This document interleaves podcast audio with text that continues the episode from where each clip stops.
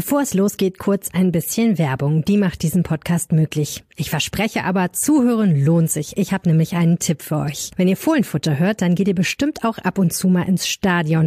Und jetzt kommt der heiße Tipp. Euer Bargeld könnt ihr zu Hause lassen. Ein kühles Getränk oder einen kleinen Snack könnt ihr im Biergarten hinter der Nordkurve und an den Shops im Stadion schnell, sicher und hygienisch bezahlen. Ganz ohne Scheine und Münzen. Ihr nehmt einfach die Karte, euer Smartphone oder eure Smartwatch. Einfach ans Terminal halten, fertig. Wer macht's möglich? Die Stadtsparkasse Mönchengladbach. Mit der kommen diese innovativen Bezahlverfahren ins Stadion. Mehr Informationen zum kontaktlosen Bezahlen unter sparkasse-mg.de. Danke an die Stadtsparkasse Mönchengladbach. Die macht diese Episode des Fohlenfutter Podcasts möglich. Und jetzt viel Spaß beim Hören. Rheinische Post Podcasts. Fohlenfutter, der Podcast für Fans von Borussia Mönchengladbach. Hallo und herzlich willkommen zu einer neuen Folge des Fohlenfutter Podcasts mit mir, Yannick Sorgatz und am anderen Ende der Leitung erneut mit Hanna Gobrecht. Hallo Hanna. Hallo Yannick. Ja, wir haben das Derby vorbesprochen und machen auch die Nachbesprechung. ist ja nur konsequent und wie angekündigt warst du im Stadion, ich vor dem Fernseher. Deswegen geht an dich die Frage, wie war es denn nach dem ersten Derby-Sieg seit zwei Jahren und dem ersten vor Zuschauern in Mönchengladbach seit mehr als fünf? Mein Gott, lange war es her. Also ist ein besonderer Moment am Sonntag. Wie hast du es erlebt? Ja, erstmal habe ich das Gefühl, dass äh, du und ich hier jetzt immer die Extremen besprechen dürfen. Also nach einem 1 zu 5 gibt's jetzt ein 5 zu 2. Aber gut, über ereignisreiche Spiele wollen wir uns mal nicht beschweren. Ja, gestern ähm, war vor allem nach Abpfiff, ich glaube im, im gesamten Stadion, aber vor allem auch bei, dem, bei den Spielern eine sehr, sehr große Erleichterung zu spüren. Ich fand jetzt aber die Stimmung im Stadion auch schon während des Spiels jetzt nicht irgendwie außergewöhnlich, wie man das vielleicht denken könnte, wenn man das erste Derby nach zwei Jahren wieder ähm, gewinnt. Wie hast du es denn vorm Fernseher empfunden? Kam da für dich äh, ja eine Stimmung rüber, die du jetzt irgendwie als außergewöhnlich bezeichnen würdest? Äh, nee, also zumindest könnte ich jetzt nicht behaupten oder sagen, dass sie ekstatisch gewesen sei. Jetzt, also auch nicht explizit schlecht, das kann ich jetzt vom, von der Beobachtung auch nicht sagen, aber ich habe auch schon von Leuten gehört, dass es jetzt keine, wie ich gerade gesagt habe, ekstatische Derby-Stimmung war. Klar, nach dem Abpfiff ist dann vielleicht noch was anderes, als die Mannschaft da auf die Kurve zustürmte und bei den einzelnen Toren, aber ähm, ja, man hat das ja so ein bisschen auch schon online äh, gelesen, dass da Köln-Fans äh, sich ein bisschen damit gebrüstet haben, dass sie ja immerhin lauter gewesen seien. Ähm, ja, zumindest kann man das nicht komplett komplett widerlegen. Also würde ich sagen, ja. Kann man da, wenn wir da eine Einzelkritik äh, vergeben oder Noten vergeben, sicherlich äh, keine Top-Noten vergeben, aber das sah im Sportlichen in einigen oder wie auch vielen Belangen ja anders aus. Ja, du hast gesagt, äh, ereignisreiches Spiel. Ähm, wir haben gerade in der Vorbesprechung schon, schon überlegt, wo fängt man denn überhaupt an da? Was, was waren die prägendsten Momente? Vielleicht können wir es daran ein bisschen aufdröseln. Also vielleicht so an so drei wirklich entscheidenden Momenten. Was würdest du sagen, ist da der erste? Mm, man könnte, ja, man könnte fast vielleicht doch ein bisschen chronologisch starten. Und zwar würde ich da mal mit äh, der gelben Karte einsteigen, die Lars Stindl äh, relativ früh, ich glaube, es war die siebte Minute, ähm, gesehen hat.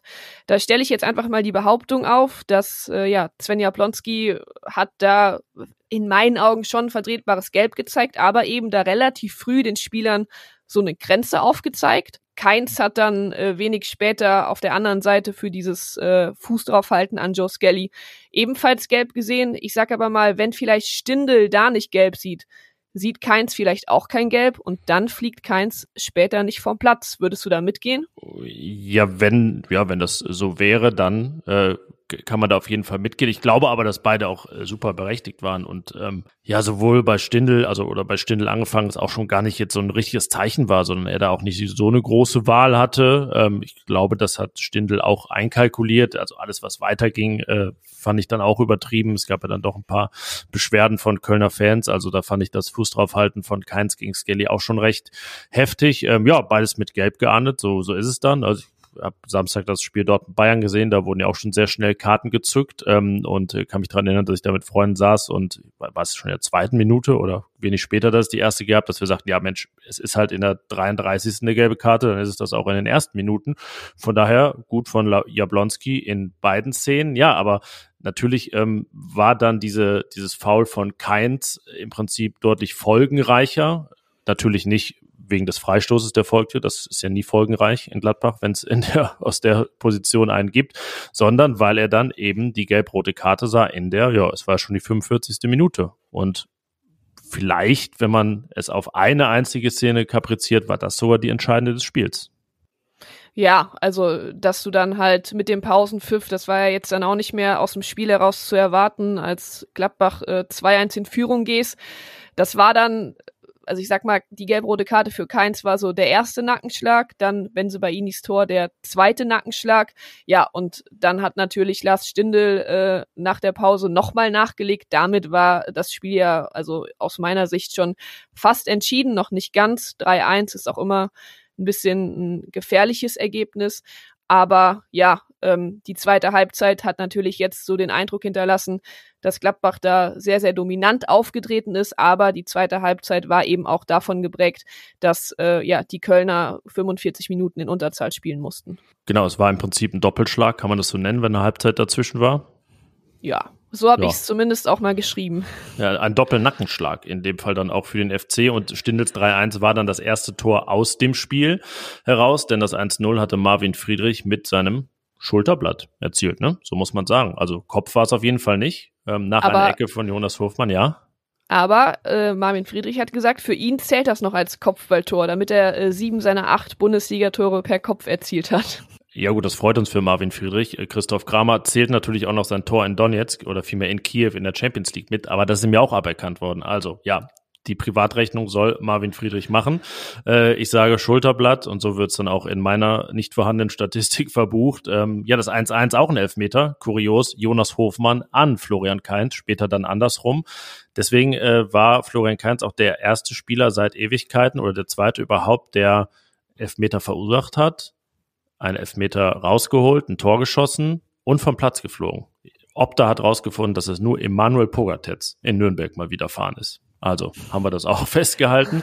Ja, und du hast gesagt, diese, diese zweite Hälfte hatte dann den Eindruck der Einseitigkeit, hatte sie ja auch, aber ich zitiere jetzt nicht den genauen Wortlaut, was ich dir in dieser Phase geschrieben habe, aber ich wollte schon signalisieren, ähm, jetzt paraphrasiert, dass eigentlich das eine sehr klare Sache jetzt auch werden muss, weil Borussia ja wirklich unfassbare Räume hatte und auch richtig in Schwung war. Und ich glaube, es gab im Stadion auch noch eine Person, die es mindestens auch so gesehen hat und ein bisschen angefressen war, als es dann, ja, ein bisschen rumgedaddelt war, ein paar Minuten lang. Ja, das war Daniel Farke, der sich sicher auch gewünscht hätte, dass äh, die ein oder andere Situation besser ausgespielt worden wäre. Marvin Friedrich hat auch nach dem Spiel gesagt, als er einfach über die zweite Halbzeit gesprochen hat, dass da in einigen Situationen die Passgenauigkeit gefehlt hat, dass eben ja äh, leichtfertige Fehler passiert sind, aber trotzdem und das finde ich dann auch dass man da mehr loben als kritisieren muss, ähm, hat man bei den Gladbachern bis zum Schluss immer wieder gut herausgespielte äh, Angriffe gesehen. Natürlich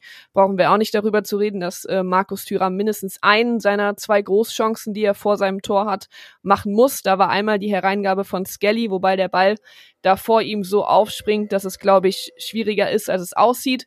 Und dann sein, sein Schuss vom 16er, der noch so leicht abgefälscht wird. Also da hätte er auch einfach schon früher sein Tor machen müssen.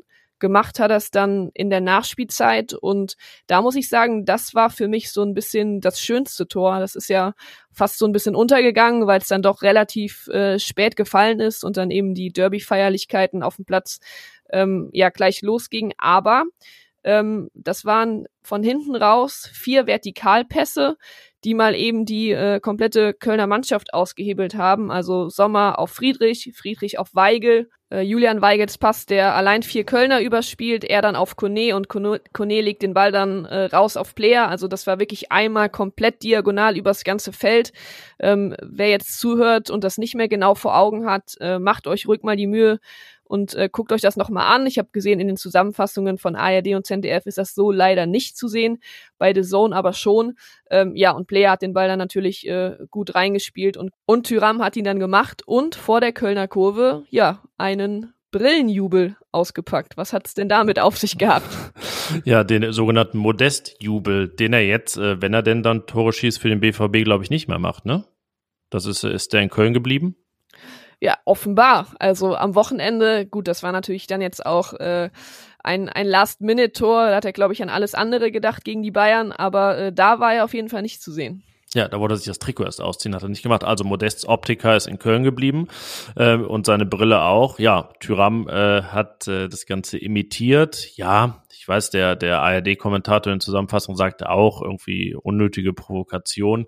Kann man so sehen. Daniel Farke war auch nicht super begeistert, ähm, aber ich finde, es hatte ja eine gewisse Vorgeschichte, nämlich dass äh, Thyrams Eckfahren jubelt, der wiederum natürlich auch ein bisschen provokant ist, weil er in Köln geboren wurde, da von den Kölnern zweimal imitiert wurde, sehr genüsslich imitiert wurde, in Gladbach auch noch, äh, sowohl vor leeren als auch vor vollen Rängen. Ja, ich finde, also wenn sich das Ganze darauf beschränkt, dann geht es halt mal so hin und her. Also man muss jetzt auch nicht immer wirklich ähm, auf äh, den Ultra Fair Play Preis aus sein, was das angeht. Klar, den gibt's für die Szene nicht, aber ich glaube, ähm, ja, es sind halt prägende Szenen. Ich also würde das von den Kölnern auch gar nicht verurteilen, dass sie sich dann diesen Eckfahnenjubel gönnen, wenn sie zweimal in Gladbach gewinnen. Also deswegen äh, keine Verurteilung von Tyram von meiner Seite. Aber ich wollte noch mal fürs 4-1 plädieren, weil ich fand das Tor sogar noch schöner als das 5-2. Oh, jetzt äh, streiten wir uns um den schönsten ja, Treffer. Ähm, es war nämlich nicht, es war auch relativ von hinten raus, aber da fand ich es auch gut, dass es einfach komplett äh, diagonal übers Feld war und der Mann, der es auf der einen Seite initiiert hat, das Ganze dann auch vollendet hat. Rami Benzibaini mit einem äh, ja fast schon plumpen Dribbling oder wie er da Schindler stehen lässt an der Seite und dann geht's ab. Ja, und am Ende kriegt er den Querpass von Hofmann und muss nur noch einschieben. Äh, auch sehr schön fand ich und man kann ja eigentlich so einen Strich unter alle Tore ziehen, fand ich dass die ganze Bandbreite so ein bisschen abgedeckt wurde. Also fehlte eigentlich noch ein direkter Freistoß, ne? 1-0, Eckballtor, dann Elfmeter, dann ein, äh, wer hätte das gedacht, eigentlich wirklich Gegenpressing-Tor, hoher Ballgewinn in der Nähe des Kölner Strafraums und Lars Stindl, der dann auch noch die Kategorie Weitschuss abdeckt mit seinem wirklich, äh, dafür ist das Adjektive satter Schuss erfunden worden. Kommt selten vor bei Lars ja, Stindl. Ja, und dann diese überfallartigen Angriffe, die fast schon was Konterartiges haben, aber ja einfach nur wirklich sehr entschlossen direkt und vertikal rausgespielt sind mit schnellem Raumgewinn. Also ja, das finde ich äh, ist somit das lobenswerteste, dass diese ganze Bandbreite abgedeckt war und es einfach ja eine schöne Vielfalt war bei den Gladbacher Toren in der Torproduktion. Das ist ja etwas, was Daniel Farke mit Sicherheit auch freuen wird. Ja, und wie du gesagt hast, also bei den letzten beiden Toren war dann, das war ja wirklich äh, sehr feiner Kombinationsfußball und Alassane Player, der eingewechselt wurde, ähm, war sowohl am äh, 4-1 als dann auch am 5-2 beteiligt, hat sich da also auch direkt nochmal äh, positioniert. Sicherlich äh, allein dadurch der auffälligste von denen, die gestern eingewechselt wurden, hatte natürlich auch äh, mehr Spielzeit, aber ja, würde noch gerne über einen anderen Eingewechselten sprechen. Äh, das wurde am Ende auch eigentlich gar nicht mehr thematisiert, ist, glaube ich, auch nach so einem Derby-Sieg äh, dann erstmal wurscht. Aber Stefan Leiner, puh, also der war ja, nicht gerade unschuldig am ich, Gegentor. Ich sag mal so, wenn Player vielleicht oder definitiv Platz eins für den besten Joker-Einsatz bekommt dieser Saison, ähm, ist jetzt Stefan Leiner nicht unbedingt auf dem Podium. Können wir uns darauf einigen? Ja, also äh, ich wusste ja. nicht, was im Strafraum er davor hat. Es hat mich ein bisschen, also irgendwie bei Hofmanns äh, verschuldetem Elfmeter saß, also hatte er ja keins auch so gar nicht auf dem Schirm. Ähm, weiß auch nicht, äh, was Leiner da gedacht hat, ob er einfach mit, äh, mit Ja, bei Hofmann erfolgte wenigstens noch irgendeine Aktion. Also er hat, hat irgendwas gemacht, wenigstens Leiner hat ähm, das Ganze aus nächster Nähe begleitet. Fehlte noch, dass er diese, diese 4K-Kamera in der Hand hat, mit der jetzt immer diese tollen Handybilder angefertigt werden. Ja. Von der DFL, das wär, hätte sich vielleicht in der Szene noch gelohnt, weil ja, ansonsten hui, sah er da wirklich nicht gut aus gegen Husin Basic. Ja, ärgerlich für ihn, weil ähm, ja, ich glaube, äh, hat er jetzt erstmal damit auch kein Argument geliefert, äh, ihn gegen äh, ihn für Joe Skelly zu bringen. Ja, der finde ich auch wieder, eigentlich seit wir ihn so ein bisschen kritisiert hatten hier im Podcast, äh, wirklich gut abliefert. Äh, klar, in Bremen kann man das jetzt nicht rundum so sagen, aber da haben wir auch seine Offensivaktion gelobt und äh, ja, deswegen gibt's da hinten rechts, äh, sofern Joe Skilly da am Samstag dann fit ist gegen Wolfsburg, wohl kein Wechsel. Ivandro Borges durfte auch noch ein bisschen dran, ähm, hat noch äh, für den nächsten Topspeed gesorgt in Gladbach, auch über 34 kmh.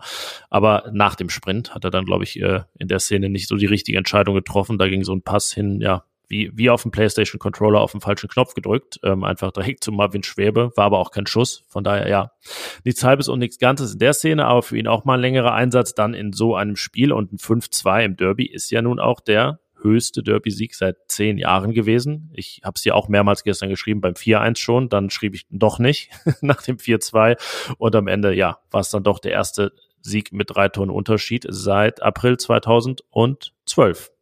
Damals noch Marco Reus Torschütze. Und kennst du den dritten Torschützen in diesem Spiel? Den dritten Torschützen, mh, mm, nee, ich habe mir die Tage so viele vergangene Derbys an, angeschaut äh, und die Verläufe, da will ich jetzt nichts durcheinander werfen. Er ist immer so überrascht, wenn er ein Tor schießt, dass er so Ach die Hände vor den Mund hält. Ja, und auch das Tor habe ich diese Woche gesehen. Äh, du sprichst natürlich von Toni Janschke, der da per Kopf getroffen hatte. Das ist korrekt. Und seit mittlerweile fast acht Jahren kein Tor mehr geschossen hat in der Bundesliga. Und am Wochenende hatte er wieder nicht die Gelegenheit dazu. Ja, gut. Aber den Vorwurf, glaube ich, macht ihm niemand. Ähm, tja, was gibt's sportlich noch festzuhalten in diesem Spiel? Also wir haben ja etwas gesagt, vorhin jetzt kann man oder soll man auch nicht zu viel kritisieren, aber wir haben ja nach Bremen auch das Positive gesucht, ähm, dass es durchaus gab, obwohl es 1-5 ausging und ja dieses Spiel war jetzt im Prinzip genau andersrum. Also vielleicht ein Tick zu hoch ausgefallen, ähm, ja, aber hoch verdient natürlich der Sieg. Daran gibt's ja gar keinen Zweifel. Äh, über Julian Weigel können wir vielleicht noch mal kurz reden, wie du den so gesehen hast. Weil ich, äh, also wenn du jetzt noch länger überlegen musst, kann ich das auch verstehen, weil ich finde, ich weiß, dass er recht ein richtig gutes Spiel gemacht hat, aber auch oft nicht so richtig greifbar ist, was er da macht. Ja, also ich fand Julian Weigel, wenn man es mal äh, vielleicht so sagen kann, der war für mich gestern äh, der auffälligste, der aber jetzt dann nicht so die auffälligsten Szenen hatte. Also er hat natürlich das Tor von Stindel äh, mit seinem äh,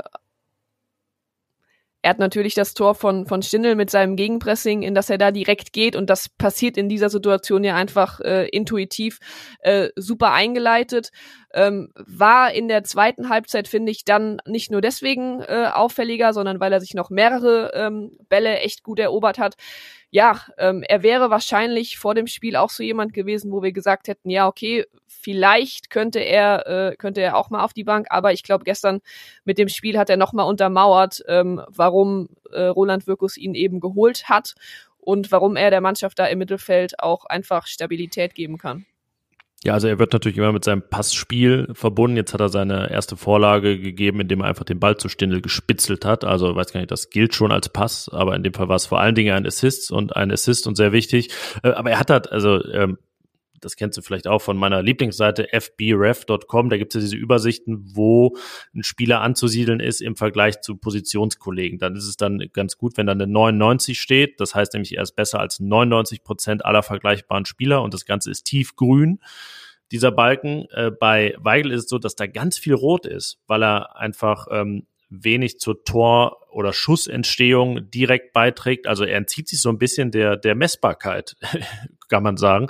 Ähm, und auch seine, seine Pressing-Raten sind nicht super. Also eigentlich ist er da nicht so erfolgreich. 20 Prozent Erfolgsquote sind äh, nicht sehr viel. In dem Fall, ja, zählt das eine Mal unterm Strich, weil es dann direkt ein Tor ähm, gibt. Und ja, er ist damit schon so ein bisschen ein Faszinosum, ähm, kann man, kann man sagen. Ähm, aber ja, mit dieser Leistung sorgt er dafür, dass äh, so viel können wir bestimmt schon spoilern, wie ihn dann in unserem Aufstellungstipp für Wolfsburg nicht auf die Bank setzen würden.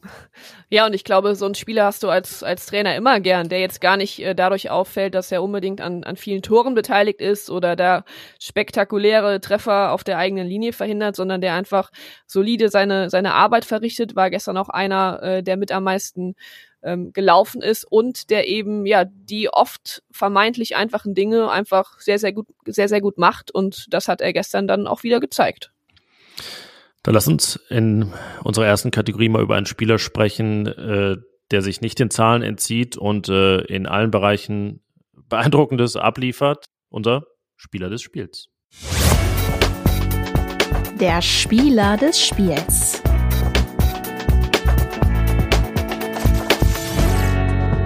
Ja, er hat eine 1 minus bekommen von Thomas Krulke und dir am Sonntag. Rami Benzebaini. Äh, nicht seine erste. Eins, die er bekommt, ähm, und das direkt nach einer 6. Ja. Hier in Bremen von uns bekommen hat. Äh, das ist auch äh, sicherlich ein Ding mit Seltenheitswert, aber es umschreibt vielleicht auch so ein bisschen, was das für ein Spieler ist, dieser Rami Benzebaini. Ja, ich glaube, ich habe schon äh, in mehreren Texten über ihn äh, so den, den Satz äh, zwischen Genie und Wahnsinn äh, verwendet, weil er ja an, wie wir es dann auch gesagt haben, in so, an so einem Tag wie in Bremen ist er eben auch mal dafür gut, äh, mit seiner aufreizenden Art äh, zu überdrehen und dass es eben genau in eine negative Leistung kippt. Und eine Woche später gegen Köln äh, tut er dann so, als wäre nichts gewesen und äh, macht dann eben mal zwei Tore und spielt darüber hinaus einfach noch äh, sehr, sehr konzentriert. Also er hat ja da auch schon vor seinem ersten Tor die Chance von äh, Tyram eingeleitet, hat hinten nichts zugelassen, seinen zweiten Treffer, darüber haben wir eben gesprochen, selbst eingeleitet, ja, und äh, Daniel Farke hat er, und das äh, glaube ich, hat er auch gerade deshalb gemacht, weil Benzebaini eben in der Woche davor auch so in der Kritik stand, hat ihn da nach Spielende wirklich nochmal explizit gelobt, hat davon gesprochen, dass er der kompletteste Linksverteidiger in der Bundesliga ist. Ja, und er bringt eben vor allem äh, diese Torgefahr mit. Ja, beeindruckend, wirklich 0,25 Tore pro Spiel. Es äh, gibt Leute, die hauptberuflich Stürmer sind und äh, das nicht schaffen. Ähm, so viel kann man sagen. Die haben auf ihrer Position dann auch nicht das Niveau von Rami Benzebaini als Linksverteidiger. Aber ja, man kann sagen, er hat jetzt auch elf, äh, elf, acht, elf Meter Tore so für Borussia schon erzielt. Aber die 100% Quote ist eben auch beeindruckend und spricht für ihn äh, ja diese Technik. Ähm, kannst du das überhaupt, kannst du das imitieren? Also schießt du auch so elf Meter? Äh, Gobrecht läuft direkt durch und schießt ihn dann in die Ecke. In Winkel aber auch, ne? Ja, selbstverständlich. Ja, natürlich. Das nichts anderes erwartet.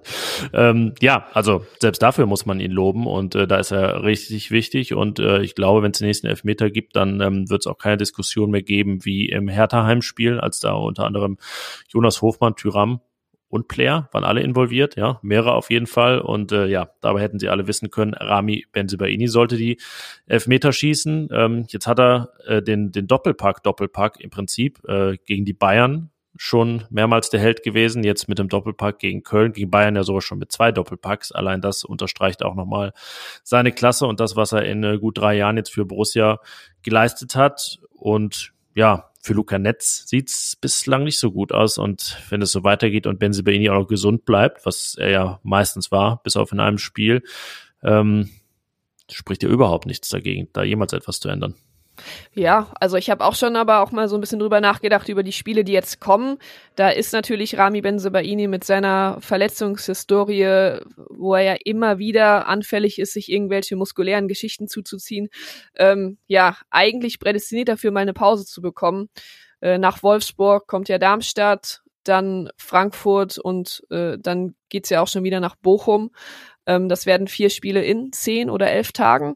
Bin ich auch mal gespannt, ähm, ob Daniel Farke dann jemandem wie Luca Netz vielleicht auch mal ein bisschen mehr Spielzeit äh, gönnt. Aber das betrifft ja dann nicht nur Rami Benzebaini, sondern äh, da, ja, können wir mal, können wir mal gespannt drauf sein, ob er dann mehr rotiert. Also ich, ich würde behaupten, er kommt da fast nicht drum herum, aber ja, glaube auch nicht, dass er jetzt äh, in Wolfsburg schon damit anfängt. Ja, der SC Freiburg zum Beispiel rotierte überhaupt nicht. Ähm, das ist schon beeindruckend. Da bin ich jetzt noch gespannter, wie die das durchhalten, äh, weil die ja wirklich jede Woche eine englische Woche haben, ausnahmslos bis zur WM. Ja, aber ähm, Farkes Rotationsverhalten, da bekommen wir dann nächste Woche erstmals Einblicke.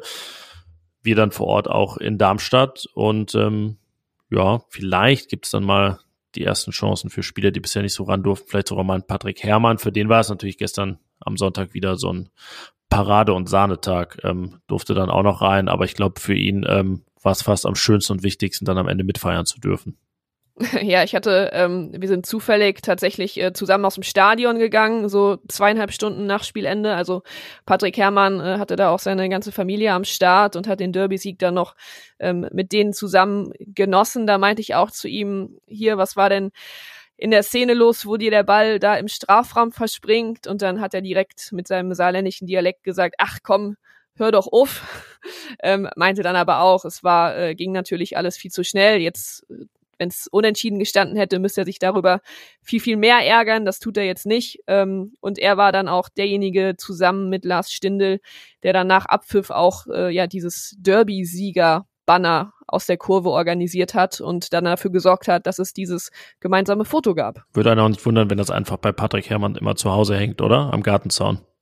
Ja, er hat doch jetzt ein, ist doch jetzt in sein, in sein neues Haus eingezogen in Gladbach, also da sollte, glaube ich, auch genug Platz sein dafür. Es sollte nicht an Zaunmetern mangeln. Ich weiß nicht, vielleicht hat er auch eine Hecke. Kann natürlich auch sein. Aber die dann, wächst wahrscheinlich noch. Ja, das dauert noch ein bisschen. Das äh, braucht dann noch ein paar Derby-Siege. Die kann Patrick Herrmann ja auch schaffen. Hatte noch ein paar Jahre Vertrag in Gladbach.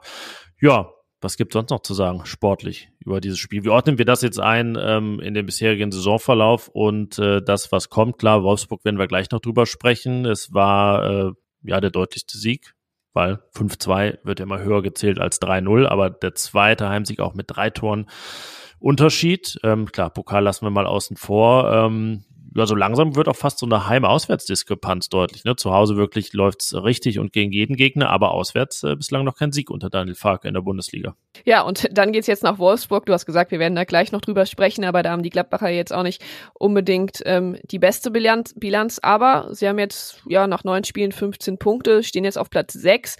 Ähm, der Derby-Sieg war natürlich jetzt nicht nur wichtig, um, um Köln zu überholen, sondern äh, vor allem auch, um erstmal da oben dran zu bleiben. Ich glaube, das ist auch das einzige Ziel, was es jetzt in den nächsten vier Wochen bis zur WM-Pause dann geben kann, dass man sich so weit wie, wie möglich oben festkrallt und ja, dann halt eben guckt, was ab, was ab Januar möglich ist. Aber ja, bevor es soweit ist, äh, glaube ich, gibt's da noch mehr als genug äh, schwierige Aufgaben, die die Gladbacher da vor der Brust haben. Ja, vielleicht schon mal vorab, bevor wir über Wolfsburg reden, ein Ziel formulieren. Es gab ja auch noch nicht zwei Siege in Folge unter Daniel Farke in der Bundesliga. Überhaupt nie zwei Spiele nacheinander, die der gleichen Tendenz enden. Also doch immer sehr eng und abwechslungsreich. Gut, eng jetzt zuletzt nicht, aber ähm, zumindest wechselnd und wechselhaft.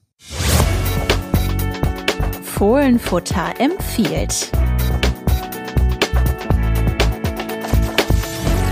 Ja, Janik, äh, rund ums Derby ist es gestern, ich würde sagen, verhältnismäßig äh, ruhig geblieben. Es kam zu kein, keinem Aufeinandertreffen ähm, zwischen Gladbacher und Kölner Fans. Die, die Polizei Mönchengladbach hat gestern mitgeteilt, dass es insgesamt dann 18 Anzeigen gegeben hat, die Hälfte davon wegen Verstoßes des äh, Sprengstoffgesetzes. Also die Kölner haben dann im, im Block mehrmals äh, Pyrotechnik gezündet. Es gab fünf Sach Sachbeschädigungen, eine Körperverletzung. Ich sag mal so, ja, alles äh, Dinge, die möchte ich jetzt nicht schönreden. Straftaten sollten immer ihre Konsequenzen haben, aber ähm, ja, die mittlerweile zu so einem Derby ähm, gehören. Dann gab es aber noch eine Geschichte, die gestern ja während des Spiels äh, gar nicht im Mittelpunkt stand, die aber dann äh, nach dem Spiel ein bisschen aufgekommen ist. Ja, äh, mir wurde das dann äh, zugetragen über, über Quellen, dass es da eine, ja, in dem Fall muss man sagen, eine Aktion gegeben hat, äh, gar, gar keinen Vorfall. Ähm, ich muss ein bisschen ausholen fast. Es ist jetzt äh, komplizierter, du kennst die Geschichte schon, aber ähm, äh, unsere, unsere Hörerinnen und Hörer sollen es ja auch verstehen. Also es äh, gibt ja sogenannte Fanzines, äh, Stadionhefte, die von ja manchmal auch äh, normalen Fans angefertigt werden, ähm, oftmals eben aber auch von Ultragruppierungen. In Gladbach ist das die Blockflöte und in Köln ist das der Kallendresser. Das ist was traditionelles Kölsches, das könnt ihr mal nachgucken, was es damit ähm, auf sich hat. Es sind so Figuren, die in Köln irgendwo hängen, aber wie gesagt, äh, das ist nicht das Thema, worum es jetzt geht. Ähm, naja, das ist jedenfalls das Fanzine der Ultragruppierung Coloniacs. Äh, normalerweise wird das nur bei Heimspielen verteilt. Nun war es gestern aber so, dass Kölner in den Gästeblock kam und eine Ausgabe dieses Fanzines äh, dort herumlag oder zu haben war. Und es gibt dann Bilder, wie ähm, ja einige FC-Fans äh, eher irritiert darin rumblättern und äh, so richtig nicht verstehen, was da los ist. Und ich äh, löse jetzt schon mal auf. Es war so, Gladbach-Ultras haben diese Ausgabe gefälscht. Also es war ein Fake-Heft, nicht von den Kölnern, nicht von den Coloniacs und äh, genutzt haben es die Gladbach-Ultras mit dieser Aktion ähm, ein paar antisemitische, vor allen Dingen Entgleisungen zu dokumentieren, die es in äh, Chatgruppen Kölner Fans gegeben hat, die vor allen Dingen der 2018 aufgelösten Ultragruppierung Boys zuzuordnen ja, waren da es sie ja nicht mehr gibt. Und äh, ja, äh, sehr unschöne Sachen, ähm, die da mit Screenshots dokumentiert sind. Und äh, ja, das war also der Hintergrund dieser Fälschungsaktion. Und äh, wenn ihr euch da ausgiebiger darüber informieren wollt, dann äh, gibt es einen Artikel dazu bei RP Online. Ähm, Hanna, vielleicht können wir auch noch mal diese Geschichte aufrollen, was es mit der Fahne überhaupt auf sich hatte, die ja auch gezeigt wurde von den Boys, den aufgelösten. Denn äh, ja, man muss ja bei diesen Derby-Geschichten immer weit ausführen. Wir wollen jetzt nicht 2008 beim sogenannten Fahnenklau anfangen, wonach sich eine Gladbacher Ultragruppierung aufgelöst hat. Aber äh, wir reisen mal kurz ins Jahr 2018. Ja, damals äh, hatten die Kölner ein Auswärtsspiel in Hoffenheim und äh, Gladbach-Fans haben sich dann äh, als Kölner verkleidet, in den Kölner Block geschlichen und während, des während des Spiels dann die Fahne der Ultragruppierung Boys geklaut und haben es auch geschafft, damit dann aus dem Stadion zu flüchten. Daraufhin musste sich, mussten sich die Boys auflösen. Du hast es eben gesagt, die gibt's mittlerweile nicht ja, mehr. Das ist der, der Ultra-Kodex. Also, wenn die Genau. Fahne geklaut wird, dann wird die Gruppe aufgelöst. Dann ist Schluss. Und jetzt war ja in den vergangenen Jahren immer so die Frage, wann wird diese Fahne mal gezeigt? Ähm, Man weiß, dass da immer auf so eine passende Gelegenheit gewartet wird. Die gab es jetzt nicht nur aufgrund einiger Derb Derby-Niederlagen lange nicht, sondern eben auch wegen der Corona-Pandemie und äh, der Geisterspiele. Ja, und diese Fahne ist dann gestern, ja, kurz vor der Halbzeit war's, ähm, an der, vor der Nordkurve aufgetaucht. Mit dabei auch einige andere Kölner Fan-Utensilien. Also da waren glaube ich, Schals, T-Shirts und auch Hoodies dabei. Ja, und die wurden ausgepackt und das ist natürlich dann auch ähm, eine Provokation der Gladbacher Fans. Ähm, Ja, worüber die Kölner im Gästeblock aber weitgehend hinweggesehen haben, oder? Ich glaube, da ist man jetzt nicht so richtig drauf eingesprungen. Nee, also im Stadion äh, gab's da, also konnte ich jetzt nicht, ich habe da natürlich drauf geachtet, mehrmals in den De- Gästeblock geschaut, auch länger, aber da war es jetzt nicht so, als wären äh, die da direkt drauf eingegangen. Ja, und es ist ja auch, äh, da kann man jetzt auch wieder noch eine Schleife drehen. Im Januar 2018 war ja eine Fahne der Gladbacher Gruppierung Scenario Fanatico geklaut worden in Köln, damals von als Ordner verkleideten Köln Ultras. Also ja, man ist da sehr findig und äh, 2015 gab es den Platzsturm. Da waren eben auch viele Mitglieder der Gruppierung Boys äh, beteiligt, die es nicht mehr gab. Also ähm, ja, es ist, äh, glaube ich, für äh, den gemeinen Fan, ähm, die sogenannten Normalos häufig kompliziert, dem Ganzen da zu folgen. Deswegen ist diese ganze Sache mit der Fälschungsaktion dieses Stadionheftes jetzt auch kompliziert. Wir haben das äh, von vorne bis hinten nochmal aufgedröselt für euch auf RP Online und verlinken das in den Show Notes. Ähm, eine äh, interessante ja, Randnotiz des Ganzen und ein Teil des Ganzen ist auch, dass äh, die Gladbacher Ultras in ihrem äh, Stadionheft in der Blockflöte, ähm, so heißt es dort, auf die äh, ja, Rechtsextremismus-Vorwürfe eingehen, die es ja auch gegen Gladbacher Ultras in der Vergangenheit häufiger gab. Also ähm, man äh, zieht sich da diesen Schuh auch durchaus an und sagt, ja, äh, wir haben da auch unsere Probleme und sagt, dass man da aber sehr konsequent intern gegen vorgegangen sei, das aufgearbeitet habe und äh, ja, fand ich in dem Fall bemerkenswert, weil man das so öffentlich dargelegt eigentlich auch noch nicht gelesen hat. Es gab da Bilder von, von gezeigten Hitlergrüßen, es wurde eine äh, verbotene SS-Fahne mal auf einem Foto präsentiert, ähm, als man da bei den Ultrafreunden in Rumänien zu Gast war. Ähm, ja, also viele unschöne Dinge, die es natürlich rundum, unabhängig von Vereinsfarben äh, zu verurteilen gilt. Jetzt trifft es dann in dem Fall Mitglieder äh, der Kölner Szene. Ähm, wie gesagt, lest euch die, gern diesen Artikel durch. Ich glaube, dann ist es ganz äh, erhellend, wenn ihr das getan habt. Ja, dann machen wir damit mal den Deckel drauf aufs Wochenende, auf das Vergangene, auf das Derby, auf das 5 zu 2 und äh, widmen uns mal Wolfsburg. Janik, ich glaube, ich will es nicht falsch in Erinnerung haben, aber warst du nicht letztes Jahr dabei in Wolfsburg, als äh, Gladbach gewann? Das ist völlig korrekt. Ich war mit dem ICE in Wolfsburg. Äh, Es hat damals auch sehr lange gedauert. Auch damals funktioniert das mit der Deutschen Bahn nicht so gut. Ich war aber wirklich pünktlich da zum Anpfiff. Nicht weit vorher, aber gerade rechtzeitig, denn sehr früh traf auch schon Brill Embolo zum 1 zu 0 mit einem wunderbaren Fallrückzieher. Und es war sowieso ein sehr großes Spiel von ihm. Das sollte er dann ein paar Wochen später übertreffen beim 5-0 gegen die Bayern im DFB-Pokal. Aber ich kann mich daran erinnern, dass wir ihm damals auch schon das Prädikat Weltklasse verliehen haben für diese Leistung, für äh, Jonas Hofmann. Was auch so der Saisondurchbruch, ähm, ist ja alles immer relativ, wenn wir über die vergangene Saison reden, aber ja, Jonas Hofmann hatte man da ja sportlich wirklich wenig vorzuwerfen und für einen US-Amerikaner war es ein großer Tag, denn Joe Skelly hat sein erstes und bis heute einziges Bundesligator erzielt in der Nachspielzeit zum 3 zu 1. Ja, und damit war es dann der erste Sieg seit 18 Jahren in Wolfsburg. Und äh, ja, jetzt kann man gespannt sein, dauert es nochmal so lang, weil davor äh, hat es auch ein paar Jahre gedauert und es gab ja auch erst zwei Gladbacher in Wolfsburg. Ja, äh, gute Frage. Also wenn ich die Wolfsburger Saison ähm, bisher so verfolge, dann finde ich, ist das das auffälligste äh, die Ausbutung von von Max Kruse oder das, was mir bisher ja einfach am meisten in Erinnerung geblieben ist. Die Wolfsburger finde ich spielen jetzt unter Nico Kovac irgendwie so eine Saison, die man so erwarten konnte. Neun Spiele, neun Punkte, jetzt auch nur gegen äh, Frankfurt und Stuttgart schon gewonnen. Ja, dümpeln so ein bisschen im Mittelfeld rum, was natürlich jetzt nicht heißen soll, dass es total logisch ist, dass Gladbach da gewinnt. Aber ich glaube, für die Wolfsburger wird es jetzt auch ohne den Europapokal so eine ja, so eine Zwischensaison, in dem sie sich auch am Ende irgendwo im Nirgendwo äh, finden würden, finden werden, wenn ich jetzt mal so eine Prognose abgeben darf. Ja, im Prinzip schon bestenfalls, oder? Weil es könnte ja auch eher Richtung Abstiegskampf gehen. Da ist man jetzt ja in dieser äh, Region, also es kann ja fast die ganze Liga sich momentan mit Europa beschäftigen, weil der Zwölfte nur drei Punkte hinter dem Sechsten ist, äh, sogar hinter dem Fünften, nur drei Punkte. Und dann beginnt eben das untere Drittel mit dem VfL Wolfsburg, der erst neun Punkte aus neun Spielen gesammelt hat, neun Tore geschossen, nur Bochum hat weniger. Ähm, ja, deswegen wäre es vielleicht auch mal ganz gut aus Gladbacher Sicht, jetzt äh, die Gegentore wieder einzudämmen, sieben in den letzten zwei Spielen.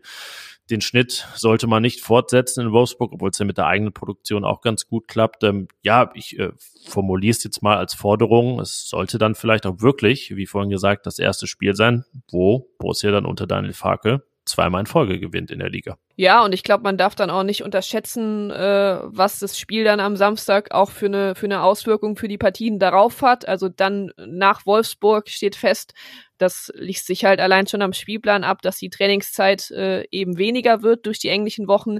Ähm, und sollte man jetzt in Wolfsburg verlieren, dann ist es vorm Pokalspiel in Darmstadt dann auch nochmal ja, so ein Dämpfer und bin sehr gespannt auf das Spiel, weil ich glaube, dass es eben, wenn man jetzt mal dann so über die Emotionen geht, die ja in Bremen äh, komplett negativ waren, jetzt im Derby hast, hat die Mannschaft dann, glaube ich, wieder so ein total positives Hoch und dann ist so allein die Paarung Wolfsburg, ja, es ist, glaube ich, so von vornherein so ein Spiel, wo man dann auch, das darf nie passieren, das wird auch nie jemand zugeben, aber wo man sich dann jetzt auch denkt, yo, äh, das wird sicherlich kein Highlight-Spiel. Ja, auch glaube ich für die Fans jetzt nicht dass man denkt, ah oh Mensch, cool, Samstag mal wieder nach Wolfsburg, äh, mal wieder am VW-Museum vorbeilaufen und an den Fabriken und dann auch nach dem Spiel schnell weg, vielleicht noch was essen am Bahnhof. Also dann ist wahrscheinlich der, die Anfahrt mit dem Zug meistens interessanter als das vor Ort sein. Äh, das äh, darf man, glaube ich, sagen, wenn man über Wolfsburg redet. Ähm, ja, aber es gehört nun mal dazu und gerade solche Spiele sind es dann, wenn wir über die Mannschaft reden, auch, wo man äh, vielleicht mal so einen Pflichtsieg einfahren muss und sagen, wir haben ja hohe Ambitionen. Wir stehen sechs Punkte vor dem VfL Wolfsburg und dann sollen es auch neun werden mit einem Sieg, dem ersten Auswärtssieg der Saison. Also ich denke auch, dass äh, Daniel Farke da so ambitioniert ist, die Mannschaft das ist und ähm, äh, die Garantie ist es nicht, dass sie das auch untermauern werden am Samstag, aber das äh, Derby lässt jetzt zumindest mal äh, nicht so viel Schlechtes vermuten. Aber ja klar, so sind wir auch, so bin ich auch nach Bremen gefahren vor zwei Wochen. Ja, und lass uns mal nicht unterschlagen, äh, wir wollen ja jetzt hier auch nicht äh, zu negativ über Wolfsburg äh, also oder über die Attraktivität von Wolfsburg sprechen. Das Spiel findet, man glaubt es kaum, aber an einem Samstag um 15.30 Uhr statt. Ja, da hat Gladbach bisher alle Spiele gewonnen in dieser Saison. Na, guck mal, so eine Statistik kannst du auch nur raushauen. Und wie oft hat Gladbach äh, bisher samstags um 15.30 Uhr gespielt? Einmal. Und wie lange ist es her? So lange wie es nur geht. Es war am ersten Spieltag das 3 zu 1 gegen Hoffenheim. Heißt das jetzt, dass Gladbach auch 3 zu 1 in Wolfsburg gewinnt? Ist das schon dein Tipp? Nee, der lautet anders, aber den verrate ich dir gleich. Ähm, können wir kurz vorziehen, weil dann nehme ich den. Nehme ich 3-1. Okay. Mach mal kurz. ja, ich mach's dann auch kurz. Ich sag 1-0 für Borussia. Wir tippen beide mal auf den Sieg. Das kommt, glaube ich, auch nicht oft vor. Hatten wir jetzt vom Derby auch nicht, ne? Nee, da habe ich auf äh, ein 1-1 getippt. Und ich hatte mich so gerade durchgerungen zu einem Gladbach-Sieg. Ja. Ja, mal, mal schauen, ob äh, unser Kollege Thomas Grulke dann den nächsten Gladbacher Auswärtssieg in Wolfsburg erlebt. Noch ein bisschen quasi Omen und Statistik. Äh, die beiden Siege in Wolfsburg gab es 98 und 2000 drei, also die beiden davor. Ich habe gesagt, es gab erst zwei, also es gab drei Siege, so, sorry, in Wolfsburg, aber die ersten beiden jeweils beim ersten Spiel in dem Stadion. Also Wolfsburg ist ja mal umgezogen ins neue Stadion und äh, im Prinzip müssten sie jetzt nochmal Neues bauen, damit es vielleicht wieder klappt mit dem ersten Sieg. Könnte man ja mal versuchen. Ja, hat in Freiburg auch nicht geklappt bisher. So viel, so viel muss man sagen. Also ja, architektonisch lässt sich das alles auch nicht lösen. Ja, wollen wir da mal vielleicht direkt rüberschwenken zu dem, was wir auch immer so traditionell hier tun? Ja. Aufstellungstipp.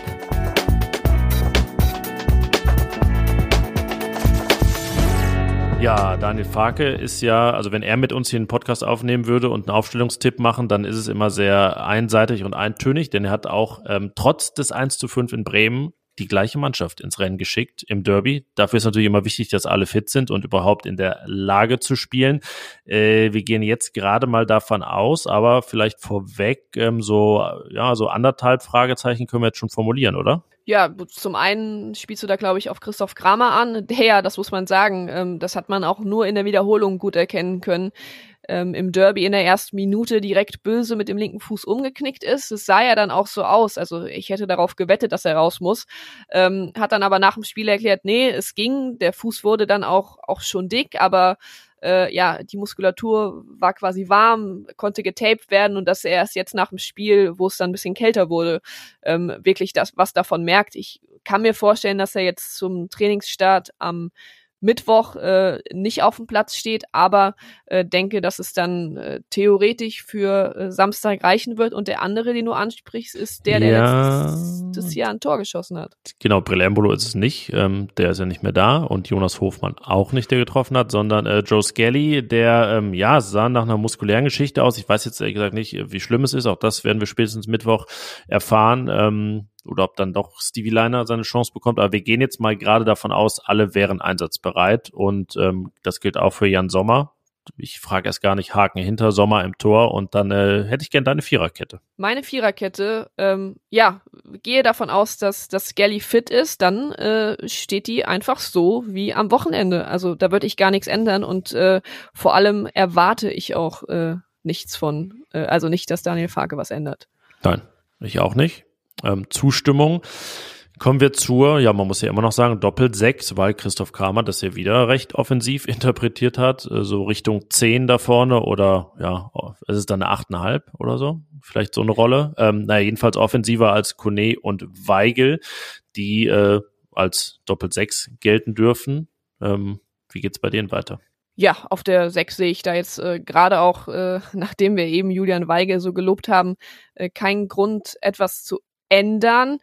Weiter vorne, und äh, das ist jetzt quasi dann auch äh, eine, eine Live-Nachricht, also wir nehmen auf am Montagnachmittag. Ähm, ich meine, gerade mal den Nachbericht, der eben online gegangen ist, von Borussia durchgelesen und äh, da steht, ich zitiere, eine eingehende medizinische Untersuchung am heutigen Montag ergab, dass Kramer eine Einblutung in der Kapsel und eine Teilruptur im vorderen Außenband des Sprunggelenks erlitten hat. Sein Einsatz am kommenden Wochenende in Wolfsburg ist fraglich, aber Wow. nicht geschlossen. Das ist ja toll, habe ich jetzt auch erfahren. Also ich wusste es ja gerade auch noch nicht. Ja. Gut, dass du, gut, dass du reingesehen hast. Ja, dann ähm, untermauert ist eigentlich das, was ich eh vorhatte zu sagen, denn ich wollte Christoph Kramer mal auf die Bank setzen. Ja, also äh, die Zuhörer sollen jetzt hier auch nicht meinen, dass wir irgendwie vorher unsere Aufstellungstipps äh, äh, absprechen oder Nein, uns- streng geheim immer, streng geheim. Ja, tatsächlich. Oder, oder uns auch nicht trauen, uns zu widersprechen. Also äh, damit hätte ich ja mal gar kein Problem, Yannick, dir zu widersprechen. Aber ja, es war auch meine das weiß Idee. Ich, das weiß ich noch. Das musst du tagtäglich erfahren. Ähm, ja, also äh, für mich auch Alassane Player. Ich habe ihn ja eben dann auch schon für seine Einwechslung gelobt. Äh, glaube auch, dass ja es gegen Wolfsburg vielleicht besser ist, wenn man da vorne noch einen etwas torgefährlicheren Spieler hat. Christoph Kramer würde das natürlich jetzt äh, jetzt abstreiten, dass er nicht torgefährlich ist. Aber ja, bin da auch dafür, dass Alassane Player reinkommt. Ich glaube, das äh, könnte könnte dem Offensivspiel auch noch mal richtig gut tun.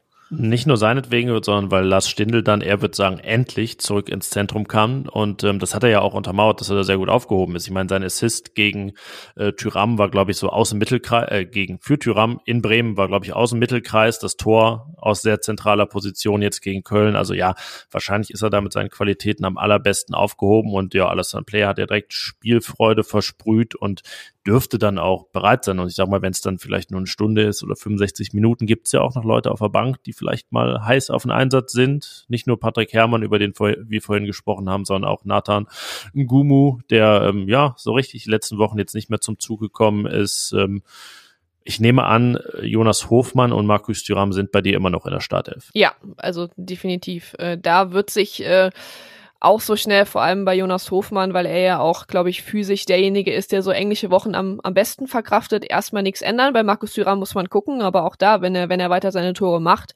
dann äh, gibt's da ja mal auch gar keinen Grund, auch mangels Alternativen, äh, ja, ihn da rauszunehmen. Nein, er hat jetzt fünf schon und äh, die Einstellig, nee, die ein, die Zweistelligkeit ist dann irgendwie, ich bin so gepolt nur auf Einstelligkeit in Gladbach. Die Zweistelligkeit ist das Ziel. Das ist ein Satz, den man sagt man so selten. Deswegen äh, gilt er aber trotzdem für Marcus Thuram. Und ja, das heißt, jetzt Stand Montag können wir mit Blick auf Samstag gespannt sein, ob es dann mal eine Startelf-Änderung gibt, die nicht von einer Verletzung verursacht ist oder ob man es am Ende dann primär auch darauf zurückführen kann, falls Christoph Kramer dann mal weichen muss aus der Startelf und Alassane Player zurückkehrt. Ja, das würde zumindest eine Verletzung, äh, würde Farkes Luxusproblem, was er da ja so ein bisschen hat mit Player, Kramer, Weigel und Kone, würde das so ein bisschen ja von, von selbst lösen. Ja, ist irgendwie kurios und ironisch. Wir haben da schon äh, letztes Mal drüber gesprochen, dass es ja dann oft so ist, dass das äh, so ein Ereignis in dem Fall dann einige gar nicht so schlimmer, aber eben leichte Verletzung, die möglicherweise den Einsatz nicht möglich macht, ähm, dieses Problem löst und äh, Farke aus diesem Luxusdilemma befreit. Ja, wir werden sehen. Ihr werdet äh, erfahren unter der Woche, wenn ihr jetzt die Folge äh, etwas später hört und noch nicht auf dem optimalen Stand sind, was das angeht, dann entschuldigt das. Es ist Montag. Wir können noch nicht mehr wissen. es ist Montag und äh, noch nicht mal 24 Stunden nach Abpfiff des Spiels. Das stimmt jetzt gerade. Es ist 16.12 Uhr auf meiner Aufnahme. Äh, gleich wird Jonas Hofmann gelegt von Florian Kainz im Strafraum. Und, und das Wetter war wesentlich besser. Nur das, äh, um das kurz zu erwähnen. Ja, sitze hier wieder in meinem Podcast, Kabüff, ich kann es nicht sehen. wenn, du das, oh. wenn du das sagst. Ja, dieser Raum ist schon traurig, wenn man hier zu zweit sitzt, aber jetzt sitze ich alleine in diesem Raum. Eieiei. Sieht ein bisschen aus, als wenn gleich ein Tatortkommissar reinkommt und mich verhört. Hoffentlich nicht. Ich, äh, wir haben noch sozusagen ein paar Dinge in äh, halbwegs eigener Sache zu verkünden, bevor wir eigentlich schon am Ende angelangt sind. Ähm, Carsten und ich haben vor, mein Gott, wann war es denn? Zwei Wochen?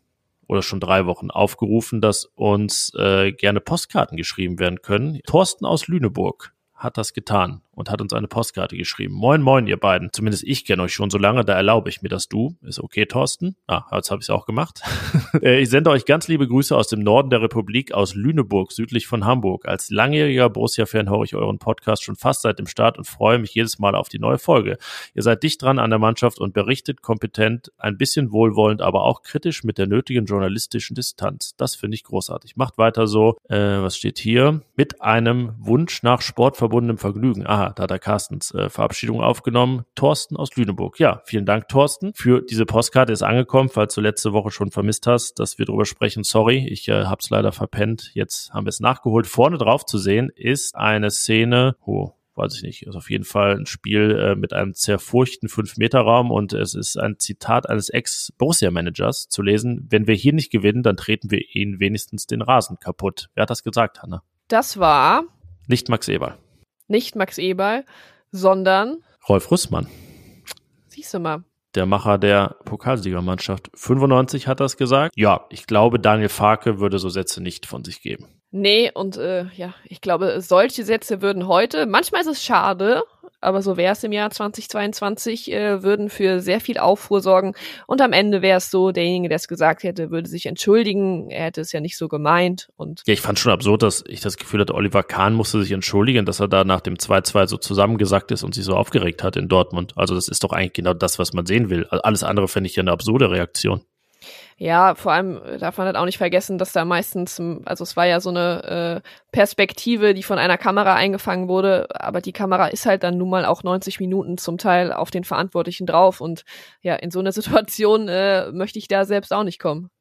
Nö, aber würde ich gern sehen, wie du da so zusammensackst und dich aufregst. Bei welchem aber, Tor auch immer. Aber doch nicht wegen eines Fußballspiels. Nein, da bist du so abgehärtet emotional. Da ist äh, keine, keine, keine Gefühle mehr. Ruprecht ohne Emotionen. Ach ja, okay. Aber es hat, äh, lobt ja hier Thorsten auch in seinem, dass wir, äh, fand ich ganz gut, ein bisschen wohlwollend, aber auch kritisch mit der nötigen journalistischen Distanz. Das ist äh, fast wie so eine äh, Präambel unserer Arbeit, könnte man sagen. Dicht dran an der Mannschaft und berichten kompetent. Das hört man gerne. Also. Ja, und ich glaube, dass das sportverbundene Vergnügen, äh, das dürfte er dann, dann gestern gehabt haben. Davon ist auch auszugehen. Ich weiß nicht, ob er Stadionfahrer ist. Lüneburg ist ja doch ein äh, Stück. Ähm, wir könnten ihn jetzt indirekt einladen, Hanna, ähm, uns äh, kennenzulernen. Denn die Möglichkeit gibt es am kommenden Samstag. Du oh. musst ihn nicht wahrnehmen, du kennst uns ja schon. Also Carsten und mich, die ja die meisten dieser Folgen hier aufnehmen. Äh, es äh, passiert tatsächlich, Fohlenfutter Podcast goes live. Eieiei. Ach ja, ja, das ist deine erste Reaktion. Erzähl mal, äh, wo, wo nehmt ihr auf? Äh, was hat das für einen Hintergrund und äh, wie kann man das miterleben? Äh, man muss kommen in die Stadtbibliothek Düsseldorf. Jetzt ist super, dass ich das äh, sage und einfach vertraue, dass die Leute äh, googeln können. Sie ist am Hauptbahnhof, auf jeden Fall.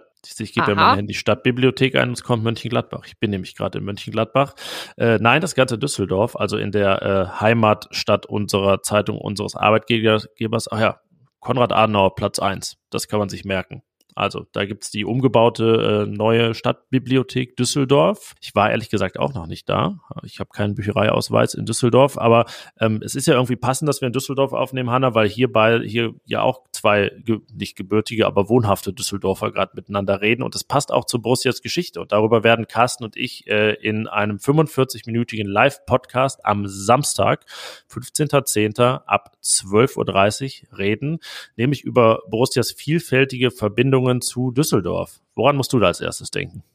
Ja, ans Rheinstadion. Ja, und was so? Was war da? ja, da hat Gladbach ja äh, früher äh, öfters mal gespielt und kann ich jetzt gar nicht sagen, äh, was da das historisch äh, bedeutsamste aus ja, genau, Vereinssicht sein genau. Es muss. gibt nämlich wirklich wichtig, äh, viele verschiedene Kandidaten und das ist auch etwas, worüber wir am Samstag reden werden. Wir werden da unsere Top-Liste küren.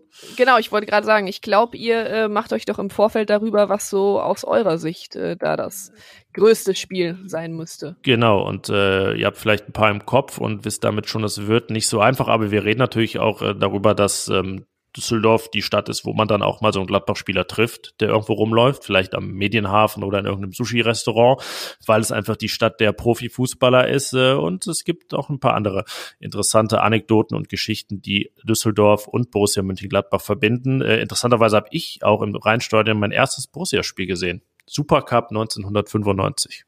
Eieiei, 1995, da warst du also gerade mal sechs. Äh, genau, noch sechs, glaube ich, müsste ich dann gewesen sein, weil es war ja dann nach dem Pokalfinale, logischerweise, denn der Gegner war der deutsche Meister Borussia Dortmund und es war ein sehr langweiliges Fußballspiel. Borussia Dortmund gewann 1 zu 0 durch ein Tor von Julio Cesar. Ja, da waren, glaube ich, die Spiele früher vielleicht dann äh, doch äh, ein bisschen geschichtsträchtiger, weil ich glaube, es gibt nicht viele Vereine, ja, die behaupten können, dass sie ihre Titel in einer anderen Stadt gewonnen haben und das quasi die Heimspiele waren. Ja, das ist, glaube ich, äh, hat echt Seltenheitswert, aber ähm, ja, es ist halt äh, ein Teil der Geschichte Borussia Mönchengladbachs und wie gesagt, Samstag 15.10. ab 12.30 Uhr werden wir in der Stadtbibliothek Düsseldorf darüber sprechen, in einer Live-Ausgabe des Fohlenfutter-Podcasts. Die äh, werden wir hoffentlich auch aufzeichnen, gibt es dann mit ein bisschen Verspätung. Das ist vielleicht noch ein größerer Anreiz, auch mal vorbeizuschauen. Am Samstag, ihr werdet es dann ja auch pünktlich schaffen, wo auch immer ihr das Spiel verfolgt. Also in Wolfsburg vielleicht nicht, das wird eng, auch wenn dann die äh, ICEs direkt in von Düsseldorf fahren. Aber wenn ihr nicht im Stadion seid, dann freuen wir uns sehr, wenn ihr vorbeischaut am Samstag um 12.30 Uhr. Ja, äh, da noch eine wichtige Frage. Ist der Eintritt denn frei oder muss man zahlen, um euch ah, zu sehen? Der, nein, natürlich nicht. also äh, man muss nicht zahlen, der Eintritt ist frei. Sehr gut, hätten wir das auch noch erwähnt. Ja, wichtig, klar. Also war, war mir so, äh, lag mir so fern, Geld dazu, dafür zu nehmen, uns zuzuhören. Deswegen habe ich da gar nicht dran gedacht. vielleicht, vielleicht solltet ihr Leute bezahlen, die extra dahin kommen für euch. Na, so schlimm ist auch nicht, oder? Ja. Nein, natürlich ja, nicht. Ja, du kommst ja nicht, du warst ja frei am Samstag. Ja. ja.